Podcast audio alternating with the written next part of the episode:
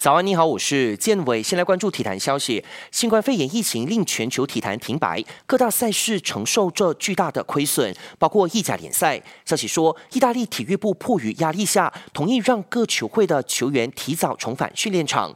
目前，国际米兰、罗马和萨索洛已经率先宣布恢复训练，各队的球员将在这个星期回到训练场报道。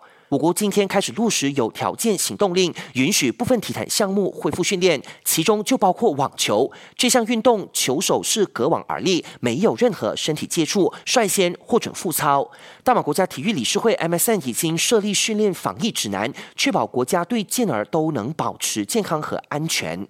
疫情当前，我国羽坛捎来喜讯，混双名将陈炳顺和太太迎来第四个孩子诞生，是为千金凑成两个好。